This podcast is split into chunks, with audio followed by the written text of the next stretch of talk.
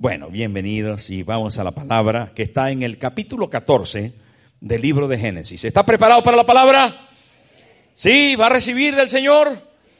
Prepárese ahí, vamos a ver la palabra, vamos a estudiarla juntos y vamos a descubrir nuestro tema de esta mañana, que lo hemos titulado Una fe superior, capítulo 14, y vamos a deshilachar un poco el capítulo 14 de forma expositiva y vamos a hablar acerca de todos estos elementos que conllevan una fe superior vista desde la biografía de nuestro patriarca, de nuestro padre de la fe, Abraham, sin olvidar que el autor y consumador de la fe es el Señor Jesucristo. No podemos perder de vista que Cristo está presente en todo momento en las escrituras, que Él es, Él era y Él será, que Él estaba antes de la fundación del mundo y que estará después, y que es nuestro Rey y nuestro Señor, y por encima de Él nada ni nadie. Cristo es superior, primero, Señor de todo. Amén. Con Cristo en el corazón hay posibilidad para nuestra generación, para la raza humana, hay posibilidad de cambio, de transformación, de verdadera libertad. En Él está toda la capacidad. Y para tenerle y para acceder a todo eso, necesitamos fe, pero una fe legítima, una fe bíblica, una fe cristiana, una fe definitivamente superior. Y ahí estamos en el versículo 12 y vamos a comenzar la lectura. Y dice así, tomaron también a Lot, hijo del hermano de Abraham, que moraba en Sodoma y sus bienes, y se fueron. Y vino uno de los que escaparon y lo anunció a Abraham, el hebreo, que habitaba en el encinar de Manret, el amorreo, hermano de Escol y hermano de Aner, los cuales eran aliados de Abraham. Oyó Abraham que su pariente estaba prisionero y armó a sus criados, los nacidos en su casa, 318, y los siguió hasta Dan. Y cayó sobre ellos de noche, él y sus siervos, y les atacó, y les fue siguiendo hasta Oba, el norte de Damasco. Y recobró todos los bienes, y también a Lot, su pariente, y sus bienes, y a las mujeres y demás gente. Dejémoslo ahí, no, dejémoslo ahí en el versículo 16.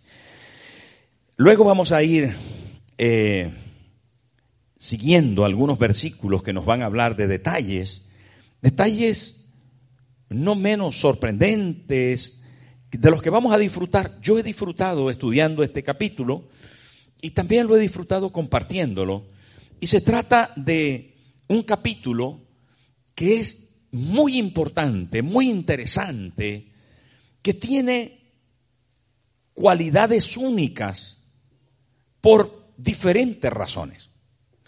La primera de las razones por las que este pasaje es interesante es porque hay en varias oportunidades que aparecen primeras menciones. Me refiero a esas eh, realidades teológicas, a esos principios o valores que están a lo largo de las escrituras, pero que se hace muy importante cuando aparecen por primera vez porque es la base de todas las menciones restantes. Y en este caso aparece por primera vez que a Abraham se le llama el hebreo. Y es que hebreo quiere decir paso o uno que va de paso, un transeúnte, un peregrino, un extranjero, un poco advenedizo, alguien que no se queda, sino que va peregrinando. Y así se llamó al primer padre de la fe. Abraham el hebreo. La primera mención. Esto tiene mucho que ver con nosotros y con la iglesia y con los que portamos la fe cristiana. ¿Por qué? Porque no tenemos nuestro lugar de residencia permanente en la tierra, sino que tenemos una esperanza celestial mayor que la terrenal. Mire, solo un amén. Ahí tuvimos que decir un amén fuerte, porque esta es una de las esperanzas cristianas más importantes, en que lo mejor está por delante.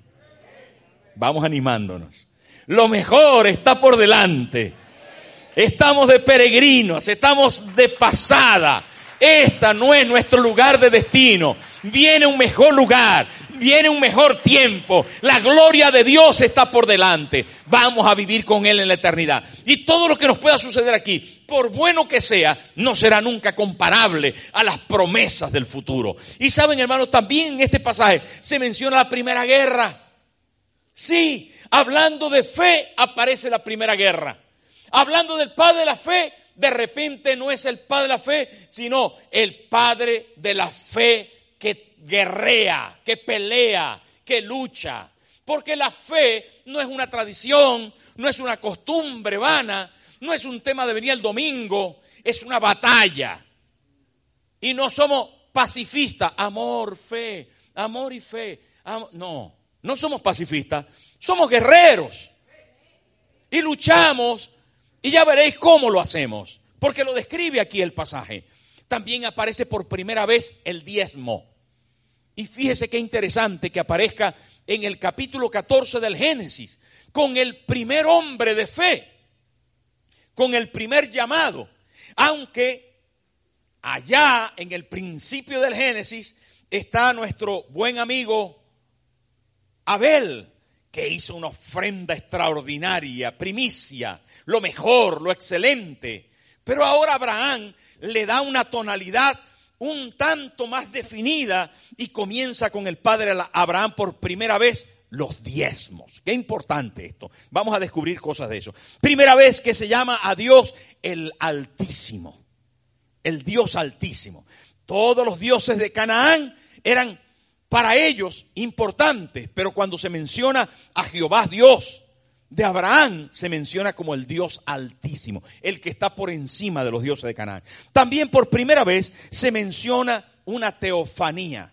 Esto es un término teológico que habla de la descripción de Cristo en el Antiguo Testamento. Simbolismo profundo. Por primera vez encontramos un simbolismo muy auténtico de lo que es el diablo y sus obras, aunque aparece, por cierto, atacando a la mujer y al hombre en el huerto del Edén, y es evidente que está descrito con mucho detalle, pero aparece aquí también en este capítulo. Pero sobre todo lo queremos ver a la luz de una fe que no es convencional, que se sale de lo tradicional, que se desmide, se desmarca y va a una fe superior, a una fe mayor, a una fe que tiene elementos que hicieron que Abraham fuera lo que hoy llamamos el padre de la fe. El padre de la fe para los cristianos, pero también el padre de la fe para los musulmanes. Y también es padre de la fe para los judíos. Fíjese que fue tan importante la vida de Abraham que marcó a varias eh, religiones. En este caso, evidentemente, el cristianismo no lo tenemos en la iglesia Nueva Vida, ni en sus iglesias como una religión. Todo lo contrario, vamos a descubrir que una fe superior se desmide de eso y viene a ser una fe relacional, una fe íntima, una fe vívida, no que intenta, no que trata, sino que alcanza. Amén. De manera que la primera cosa que vamos a, ver acerca de una fe superior, sabiendo que el pasaje está cargado de cosas hermosas, es que una fe superior pelea por las personas. Me gusta tanto esto. Me gusta tanto que Abraham, con su barba blanca larga, porque a esta altura tenía alrededor de 80 años, entre 75 y 80 años, un señor mayor de barba blanca, no está sentado en su mecedora esperando que le den buenas o malas noticias. Ya solamente está viendo el telediario y solo come pan eh, mojado con leche. No, este es un abuelo bravo porque tiene fe. ¿Y saben qué? De repente escuchó una noticia y la noticia aparece en el versículo 12, lo que antes leímos. Tomaron también a Lot hijo del hermano de Abraham, que moraba en Sodoma y sus bienes, y se fueron. Aparece a Abraham que se da cuenta que su sobrino Lot, su pariente, ha sido llevado cautivo. Lo han hecho esclavo, se lo han llevado los enemigos y ahora está en otra tierra con otra gente, siendo esclavizado él y todo lo que tenía. Mis hermanos, Y les dije que la fe superior lucha por las personas. Y hemos intentado una y otra vez mencionar esto, porque las personas es lo más interesante, es el valor más importante, es sin duda el elemento más valioso del reino de los cielos. Acuérdese que son las personas la cosa más interesante. El código de este mundo es desplazar a las personas para dar pie a pensamientos, a formas, a cosas, a maneras y no a las personas en sí. Queridos amigos, estamos ante el reto de defender a las personas, porque todas las ideas del mundo, las ideas del diablo y las ideas de la carne son contrarias a la persona. ¿Saben qué? El problema del pecado es que quiere dañar a las personas y los daña separándolos de Dios.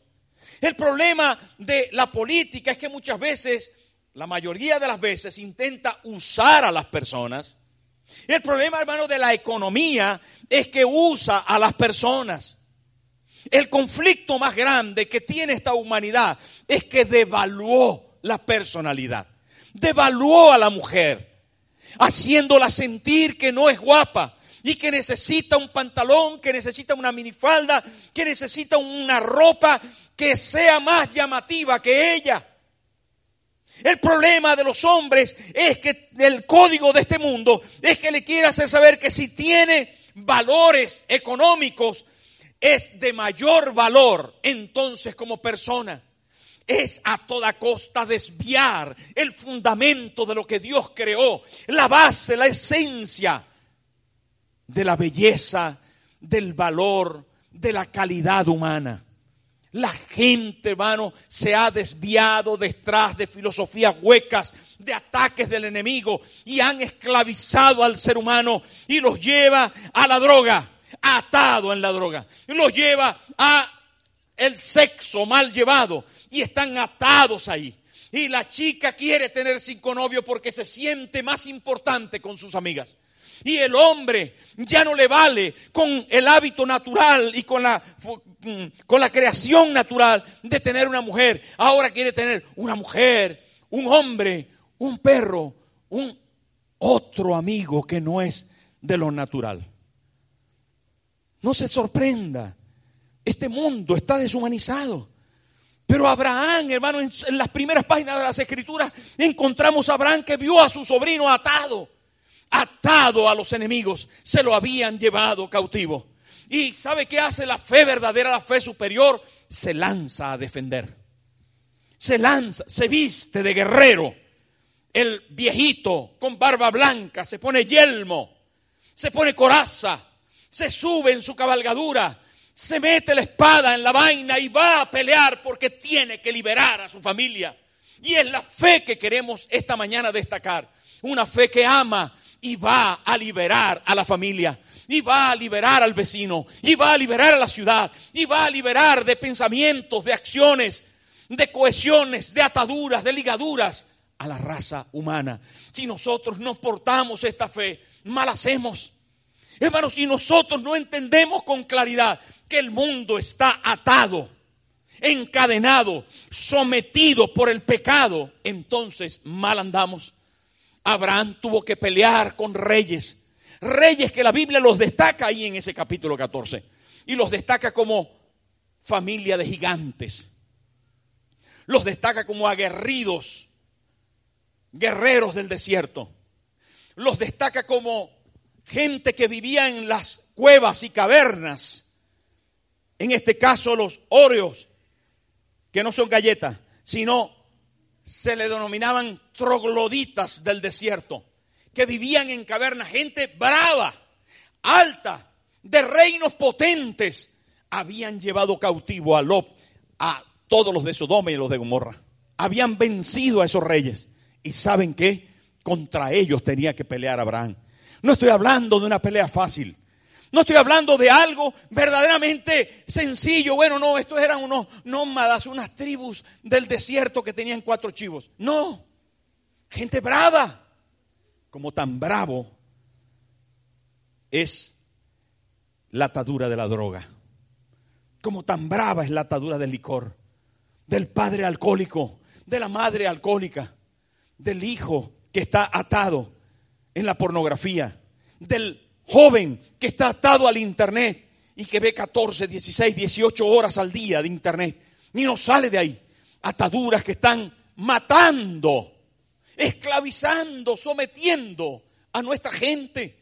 Ataduras de pensamientos sexuales todo el tiempo, de gente que no tiene paz y que necesita hacer cosas que están fuera de lo normal y que no se centra en la verdad del contenido del Dios de amor, del Dios de paz, del Dios de afecto, del Dios que protege, del Dios de la libertad.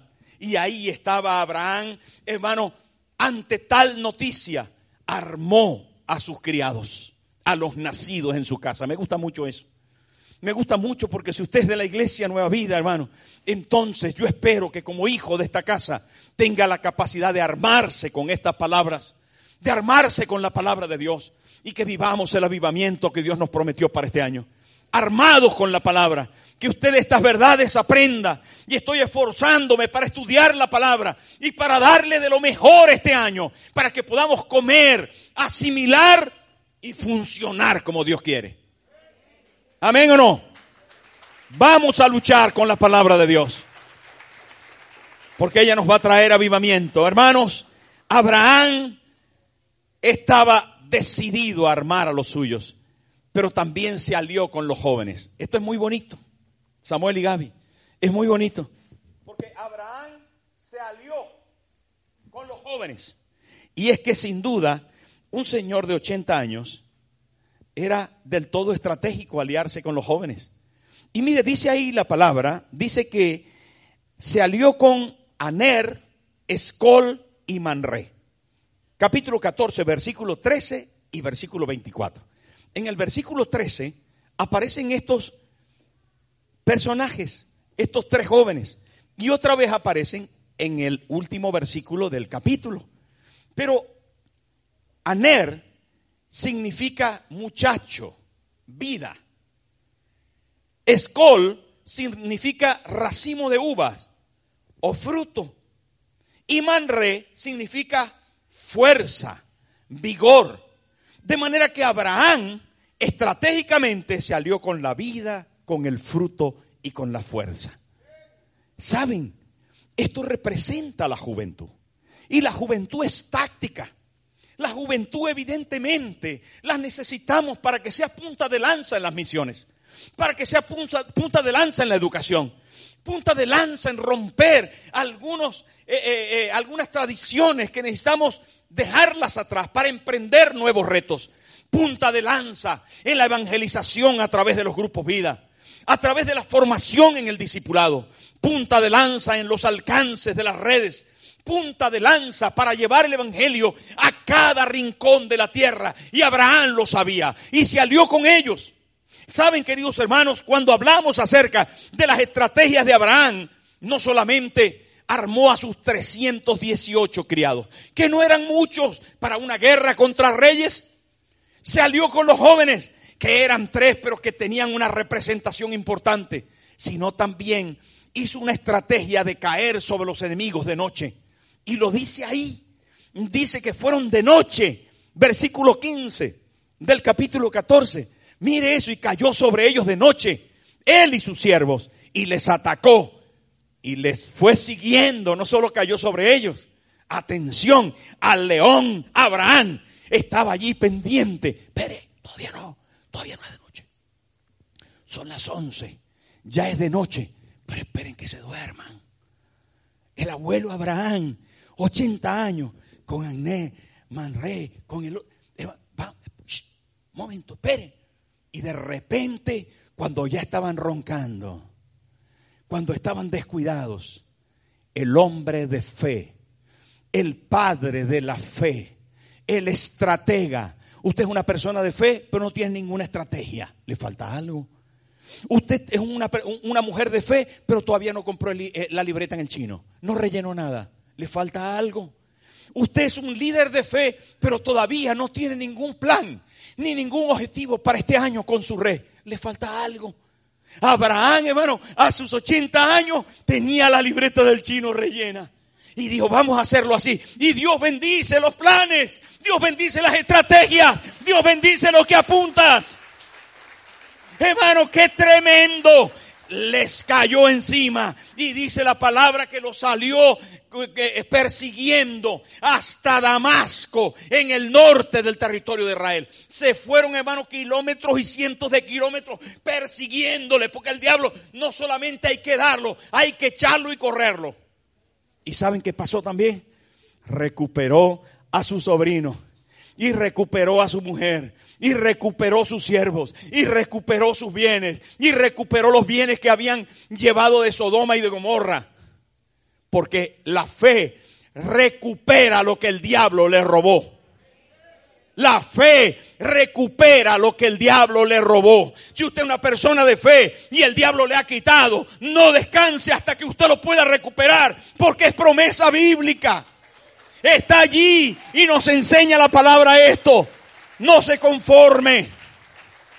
Hermano, qué bueno esto. La fe pelea por las personas. Bueno, pero es que mi hijo, pastor, ¿qué voy a hacer? Pelea en el nombre de Jesús. Aquel hombre llegó borracho a su casa y cuando fue a abrir la puerta escuchó a su madre arrodillada.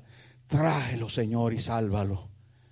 Cayó de rodillas ese día el borracho arrepentido por sus pecados. ¿Cuántas veces, cuántas veces, hermano, hemos tenido que pelear por las personas? ¿Cómo va a ser posible que nos dé igual a las personas? Se había perdido una de nuestras hijas. Y como tenemos tres, ¿usted cree que yo pensé? Bueno, nos quedan dos, déjala que se pierda. ¿Ah? Si usted tiene un, un hijo que se le pierde y tiene otros dos o tiene otro, no importa, me quedan dos. ¿Usted cree que un padre piensa así? ¿Usted cree que una madre piensa así? ¿Usted cree que el cielo piensa así de los que están perdidos? Bueno, tengo estos, tengo estos que están aquí en la iglesia, todos los domingos vienen. Ya con esto me conformo. ¿Usted cree que el Padre Celestial piensa así? No, su corazón está roto por las personas. Está intentando que despertemos, que como iglesia sintamos lo que Él siente y que vayamos detrás de la oveja perdida, del hijo perdido, de la moneda perdida porque tiene valor, porque tiene identidad. Queridos hermanos, porque nos necesita, valen para completar el grupo celestial, de la patria celestial. No se puede quedar usted sin sentimiento al respecto de las personas. El cielo pelea junto a nosotros en favor de las personas. Queridos hermanos, en segundo lugar, una fe superior está depositada en Cristo. ¿Aparece Cristo acaso en este pasaje? Sí, rotundamente, sí. Espectacular. Qué bonito, hermano, pensar que Cristo estaba allí en el tiempo de Abraham. ¿Cómo lo vemos? Vamos a descubrirlo. Porque allí, en el pasaje bíblico, en el versículo 17, aparece algo interesante. No se lo pierda. No se descuide porque están muy bien conectados. Si se descuida, de repente se va a perder toda esta película maravillosa del cielo en la tierra.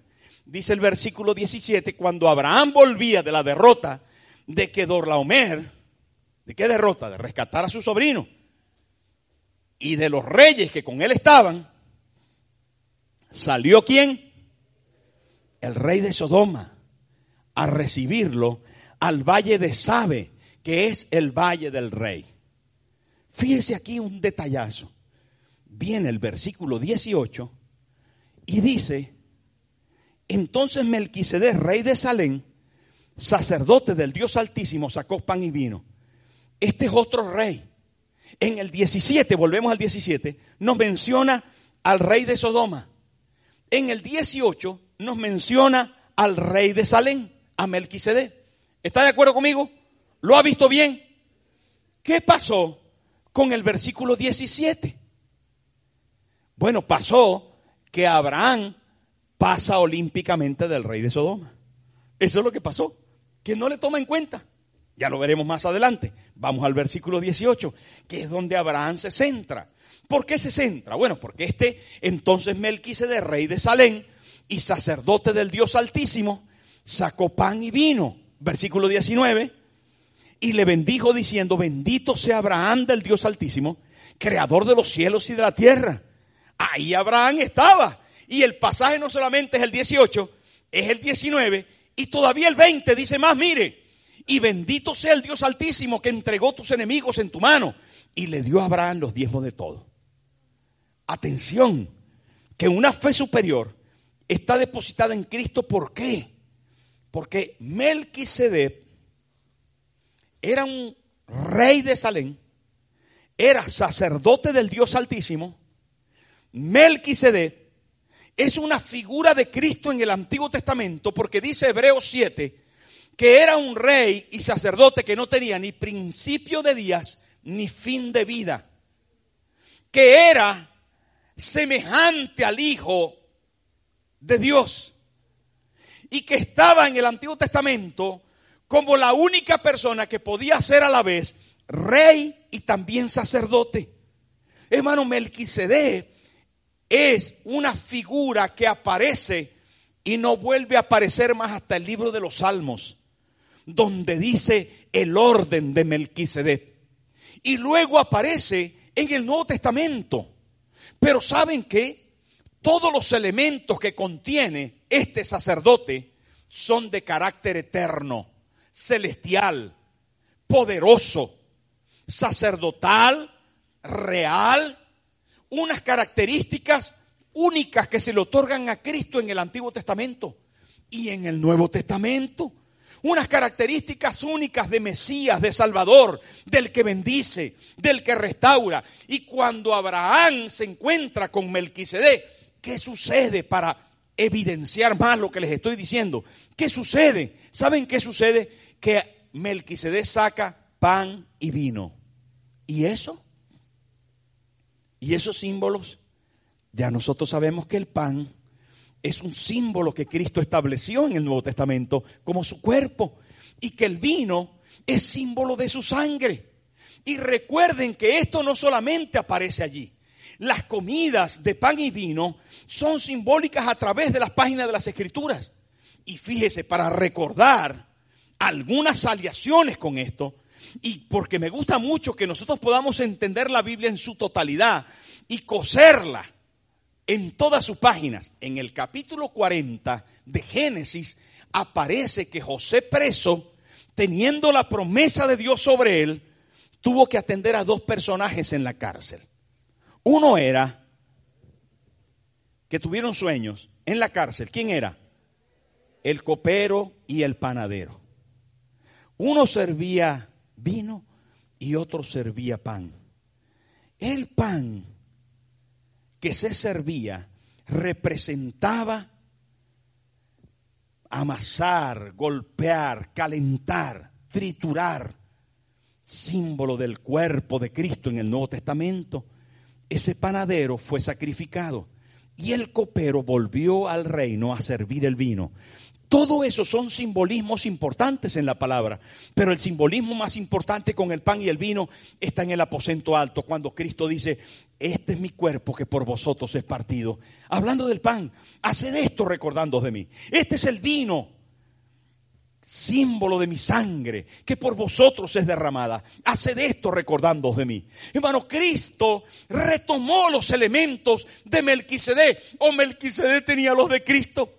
La realidad de todo esto es que bendijo a Abraham con esto. Abraham se lo comió, Abraham se lo bebió y Abraham fue bendecido porque Melquisedec le dijo, bendito Abraham y del Dios Altísimo. ¿Sí o no? Pero atención, atención que no hay verdadera comunión solo cuando recibimos. Hermano, hermana, atento a esto. Secreto sumarial importante, reservado para los que tienen luz del Espíritu Santo. No hay verdadera relación solo cuando se recibe, sino cuando tenemos la capacidad de dar de lo recibido. Hermanos, si Dios le había dado a Abraham la victoria contra los reyes, porque lo dice ahí, ¿Sabe qué hizo Abraham?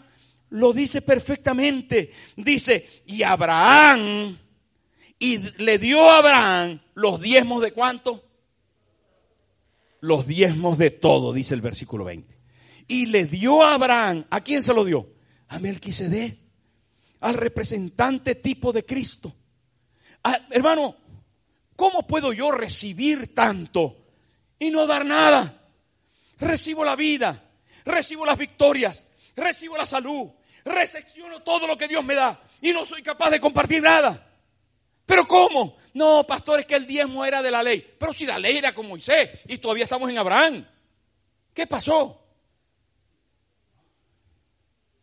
Hermanos queridos, qué bonito es cuando nosotros somos capaces desde nuestro corazón de enseñar al cielo lo agradecido que somos. Hermano, la bendición se completa cuando cada uno aporta de lo que tiene. Cuando Melquisede le da de lo celestial y Abraham le da de lo natural, porque era lo que tenía. Cada uno aporta lo que se tiene. ¿Y sabe qué sucede ahí? Que hay una relación. Dios pacta contigo cuando tú diezmas. Dios pacta contigo cuando tú ofrendas. Dios pacta contigo cuando tú peleas por las personas. Dios entrelaza contigo. Y esa relación, ya veréis lo que va a pasar. Ya veréis lo que va a pasar. Porque no solamente, hermano, la fe superior defiende a las personas. No solamente la fe superior está depositada en Cristo, sino que la fe superior, en tercer lugar, supera las tentaciones. Porque en el versículo 21 vuelve al ataque el malo. Mirarlo. Entonces, ¿el rey de qué? ¿Se acuerdan del rey de Sodoma? Que Abraham le dijo, ahí te quedas. No quiero hablar contigo ahora. Tengo que atender a Melquisede. Qué bueno eso, ¿verdad? No le hagas caso al diablo. Primero Dios. Primero Dios. Pero volvió al ataque en el versículo 21. Volvió al ataque. Y entonces dice, entonces el rey de Sodoma dijo a Abraham, ¿qué le dijo? Léalo conmigo, por favor. Esto es espectacular. Esto es espectacular. ¿Sabe qué quiere el diablo? ¿Y por qué digo que el diablo? ¿Por qué estoy llamando al rey de Sodoma al diablo? Bueno, mire, sencillamente porque el rey de Sodoma estaba derrotado. El rey de Sodoma era amoral. Todos sabemos que sodomismo es desviación moral. Está en el diccionario. Sodomismo, hermano, era sinónimo en aquel tiempo y en este de desviación especialmente sexual. Cuando hablamos de sodomismo, estamos hablando, hermanos, de hombres que eran homosexuales, según la Biblia, de mujeres que eran homosexuales, de hombres que querían acostarse con hombres, de mujeres que se echaban con mujeres. Sodomismo en aquel tiempo era perdición a la luz de los parámetros bíblicos y es contraria a la palabra de Dios. Todos lo sabemos, no es nada nuevo. Es posible que en algún caso el modernismo nos quiera enseñar otra cosa, pero la Biblia está clara cuando hablamos de esto. El rey de Sodoma entonces, repito, representaba la amoralidad. Pero encima estaba derrotado. Que Dorlaomer, que era el líder del imperio de aquel momento, había derrotado a Sodoma y Gomorra. ¿Qué pasó además? Que el rey de Sodoma se presenta posiblemente manchado de negro. Bueno, yo no tengo nada en contra de los negros. Amo los negros. Pero es un símbolo. ¿Cómo sé que estaba manchado de negro? Vamos a verlo. Capítulo 14 de Génesis. Versículo, mire lo que dice ahí. Ahí lo tengo. Tengo un, eh, a un compañero de pantalla espectacular. 10, versículo 10. Mire eso tan bonito. Y el valle de Sidín estaba lleno de pozos de qué? En algunas traducciones dice brea, otros dice petróleo. Lo mismo. Es lo mismo. Habían pozos. Hay traducciones en hebreo que dicen, y habían pozos, pozos, muchos pozos. Estaba lleno de tal forma que cuando iban en carretas o en caballos no podían evitarlo. Y el rey de Sodoma, dice allí, y el rey de Gomorra cayeron. Y también otros huyeron al monte. Pero el rey de Sodoma y el rey de Gomorra dice que cayeron en los pozos, en los pozos de asfalto. ¿Usted sabe lo difícil que es quitarse el asfalto de la ropa, de la piel? Es muy complicado. Es posible que cuando el rey de Sodoma, mire esto que me gustó mucho, cuando el rey de Sodoma se le presenta a Abraham, no solamente venía derrotado, no solo era el abanderado de la amoralidad, sino que encima su ropa estaba manchada de asfalto. Todo esto es un símbolo perfecto en el Antiguo Testamento de Satanás. ¿Y sabe qué es lo primero que le dice a Abraham? Atención, es, es impresionante. Es impresionante, le dice en el versículo 21, entonces el rey de Sodoma dijo a Abraham, dame las personas y toma para ti los bienes. ¿Qué quiere el infierno? ¿Qué quiere el diablo? ¿Qué quiere Satanás? ¿Sabe qué quiere? Las personas. Quiere a tus hijas, quiere a tus hijos, quiere a tu marido, quiere a tu mujer, quiere a tus tías, a tus primos, a tu abuela, a tu abuelo. Quiere a las personas. No quiere los bienes. Los bienes los utiliza para ganar el corazón de las personas. Pero el infierno está peleando por las personas. Pero ¿sabe por quién está peleando el cielo? ¿Sabe por quién pelea Cristo? ¿Sabe por quién están batallando los ángeles? ¿Sabe la iglesia del Señor por quién está luchando? A veces lo ignoramos, pero la respuesta es por las personas por las personas. Tenemos, hermano, que despertar nuestro corazón hacia las personas. Son las personas lo importante. Es la gente lo que el reino de los cielos ama y lo que quiere rescatar, lo que quiere que no se pierda. Es importante pensar que no son edificios, que no son coches ni casas, que no son bienes y en algún caso ni siquiera es la comida, son las personas. La esencia de ellos son lo importante. Hermano, Cristo vino a entregar su vida por las personas, a buscar y a salvar lo que se había perdido. Y saben, queridos hermanos, Él vino por amor a nosotros. Dice la Biblia en el versículo 16 del capítulo 3 de Juan. De tal manera amó Dios al mundo. Y no se refiere a la calle, al asfalto. No se refiere a las aceras ni a, ni a los árboles. No, hermano, a las personas que están en este mundo. Dios nos ama, nos ama y lucha por nosotros. Y mire lo que el rey de Sodoma quiere. ¿Sabe qué quiere? A las personas. ¿Y qué le dijo Abraham? ¿Qué le dijo Abraham? Mire cómo Abraham vence la tentación porque vive en una fe superior. Mire lo que le dijo. Y entonces respondió Abraham al rey de Sodoma. He alzado mis manos a Jehová, Dios altísimo, creador de los cielos y de la tierra. ¿Cuándo en el capítulo anterior, que lo hemos visto casi todo, Abraham alzó sus manos al Dios Altísimo. ¿Cuándo? ¿Cuándo fue? ¿En qué momento? ¿Sabe cuándo fue? Cuando dio sus diezmos. Sí. Cuando dio sus diezmos. Cuando recibió el pan y el vino. Es el único momento en que había estado con Melquisedec. Y el único momento en que había estado con la relación con el Dios Altísimo con Cristo el Señor. Él había estado en una relación y la relación le dio la fuerza para soportar la tentación. Y es que lo mismo le pasó a Cristo en el desierto, habiendo estado relacionado con el Espíritu Santo en el Jordán, habiendo estado relacionado con el Padre que dijo, este es mi Hijo amado, el Espíritu lo llevó al desierto para ser tentado, pero antes necesitó relación. Cuando no tienes relación, pierdes en la tentación. Cuando tienes relación, vences la tentación. Por eso Jesús dijo, velad y orad para que no entréis en tentación. ¿Cuántos dicen amén a eso? Tenemos que afirmar nuestra relación. Afirmar nuestra relación. Pan, vino, bendición, diezmo, iglesia, adoración, comunión, vivencia. Tenemos que afirmar nuestra relación. Querido hermano, querida hermana, tienes que afirmar tu relación, acercarte al Señor y estar en Él, estar en Él, en su presencia, en su palabra, concentrarte para adorarle. Y sabes qué, eso te va a llevar a cada día a pelear tu batalla y a vencer. Porque la batalla primera fue contra los reyes, pero la segunda fue contra el rey de Sodoma. Atención que esto va por escalas.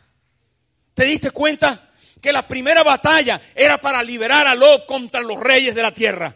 Pero la segunda, la segunda batalla era una batalla muy espiritual. Era un tema muy delicado. Pero Abraham se defendió como gato panza arriba porque tenía las uñas afiladas. Había estado con Melquisedec. Había estado con Cristo allí. Y ahora, queridos hermanos, ¿saben qué? Llegamos al cuarto y último punto que dice que una fe superior. Siempre, diga conmigo siempre. Siempre Siempre, siempre, hermano, no te preocupes que siempre, siempre una fe superior tiene recompensa. Sí, cuando tú peleas por la gente, cuando tú te relacionas con Cristo, cuando tú vences la tentación, atención, que viene una bendición para ti. Capítulo 15, versículo 1. Porque yo creo que allí es la conclusión de todo el capítulo 14 se va hasta el versículo 1 y dice después de estas cosas, ¿qué cosas? Dígame usted, ¿qué cosas? Las que hemos dicho, evidente. Liberación de Lot, relación con Melquisede, tentación con el rey de Sodoma, con el diablo. Ahora viene capítulo 15, versículo 1. Y dice la palabra, qué belleza. Y dice, vino la palabra de Jehová a Abraham en visión diciendo, hermano, esto es una bandera que tenemos que colgar en el balcón de nuestra casa, en la puerta de la nevera, allí al lado de el armario. No temas, Abraham, yo soy tu escudo. Qué palabra para estos días, hermano. No tengas miedo, el Señor te defiende. No tengas miedo, hermano. Hey, mi amigo, no tengas miedo, el Señor está contigo, Él te defiende. Él te defiende. No importa lo que diga la gente, no importa lo que digan los pronósticos, el Señor está contigo, Él te defiende. Él te va a defender de todo mal. Él va a defender tu familia. Él está contigo. Él te defiende. No temas, Abraham. Yo soy tu escudo. Yo te defiendo. Y segundo, ¿sabe qué dice? Ay, yo, ¿saben, hermano? Tenemos tan buenas y hermosas promesas de parte de Dios que no las podemos olvidar. Si ya les dije al principio que Abraham iba de paso, porque iba a otro a otro lugar mejor. El otro lugar mejor Juan lo vio como un lugar que no lo ha visto nadie, que no lo ha escuchado nadie. Dice lo que ojo no vio ni oído oyó ni nadie lo ha sentido, ni percibido, ni entendido. Dice, es lo que Dios tiene preparado para los suyos. Pero Jesús dijo, voy pues a preparar lugar para vosotros, para que donde yo esté, también vosotros podáis estar. Hermano, hay la garantía de un futuro glorioso en el Señor. Y Dios se lo dice al Padre de la fe, al Padre de nuestra fe, a la fe que nosotros tenemos. La fe que nosotros tenemos tiene una promesa de un mañana mejor. Y no es una ilusión, es una realidad bíblica. No ha fallado la Biblia en ninguna de sus páginas, ni en ninguno de sus versículos ni pasajes. No ha fallado la Biblia, sigue cumpliéndose a cabalidad.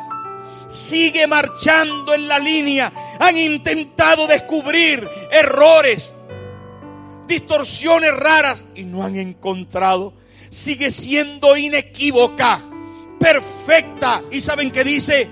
Le dijo Dios a Abraham, y tu galardón será sobremanera. Yo estaba pensando en ese término, sobremanera, que no son las maneras que nosotros conocemos, sino por encima de esas. Dios tiene preparado para ti, hermano. Juan vio y vio un mar de cristal, unos suelos de oro, vio puertas de perlas Juan vio, hermano, cosas maravillosas y no era, y no era un grupo de gente con unas bartolas blancas solamente diciendo, aleluya, aleluya. No era eso. Era gente disfrutando de la presencia de Dios, de unas cenas, de un cuerpo glorificado, de amistad y relación con los hermanos. de gozo y alegría permanente, de ojos que se han secado, que ya no van a llorar más de noche sobre sus almohadas, de gente que ha sido consolada, de personas que se llaman hijos del Altísimo, hermanos del Cordero. ¿Saben qué, hermano? Esas promesas son para nosotros. Y allí se les dieron a Abraham. Solo que hoy, solo que hoy, hermanos, tenemos que entender que la fe superior, la fe superior pelea por las personas. La fe superior tiene relación, soporta la tentación y abraza las promesas hechas para sí, porque disfruta de esa recompensa hermosa.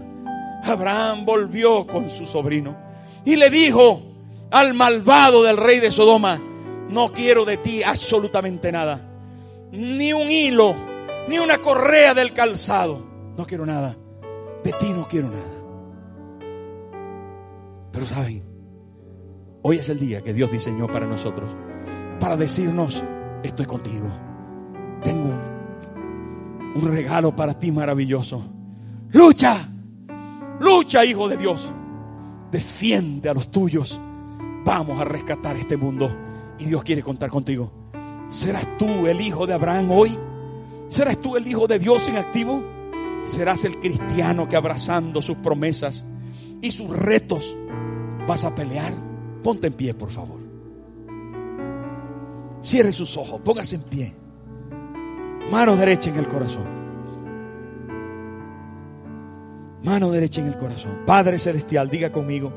Padre Celestial, yo quiero vivir hoy en una fe superior. Abandono, abandono lo inferior. Abandono lo tradicional, lo costumbrista. Abandono todo lo que me limita y me proyecto a vivir una fe guerrera, relacional, una fe que supera las tentaciones, porque quiero disfrutar de las promesas que me hiciste. Gracias por Jesucristo, porque en el Calvario venció para mí. Su cuerpo es el mejor pan para mi vida y su sangre preciosa me limpia de todo pecado. Gracias. Gracias. Sabes, hermano, hermana, hay esperanza para tu familia. Y Dios te la ha dado a ti. Lucha. Lucha, guerrera de Dios. Peleemos para liberarles. Porque hay la capacidad en Dios de poder hacerlo. Dios les bendiga, que tengan una semana extraordinaria que tengamos testimonios hermosos. Vamos, vamos juntos adelante.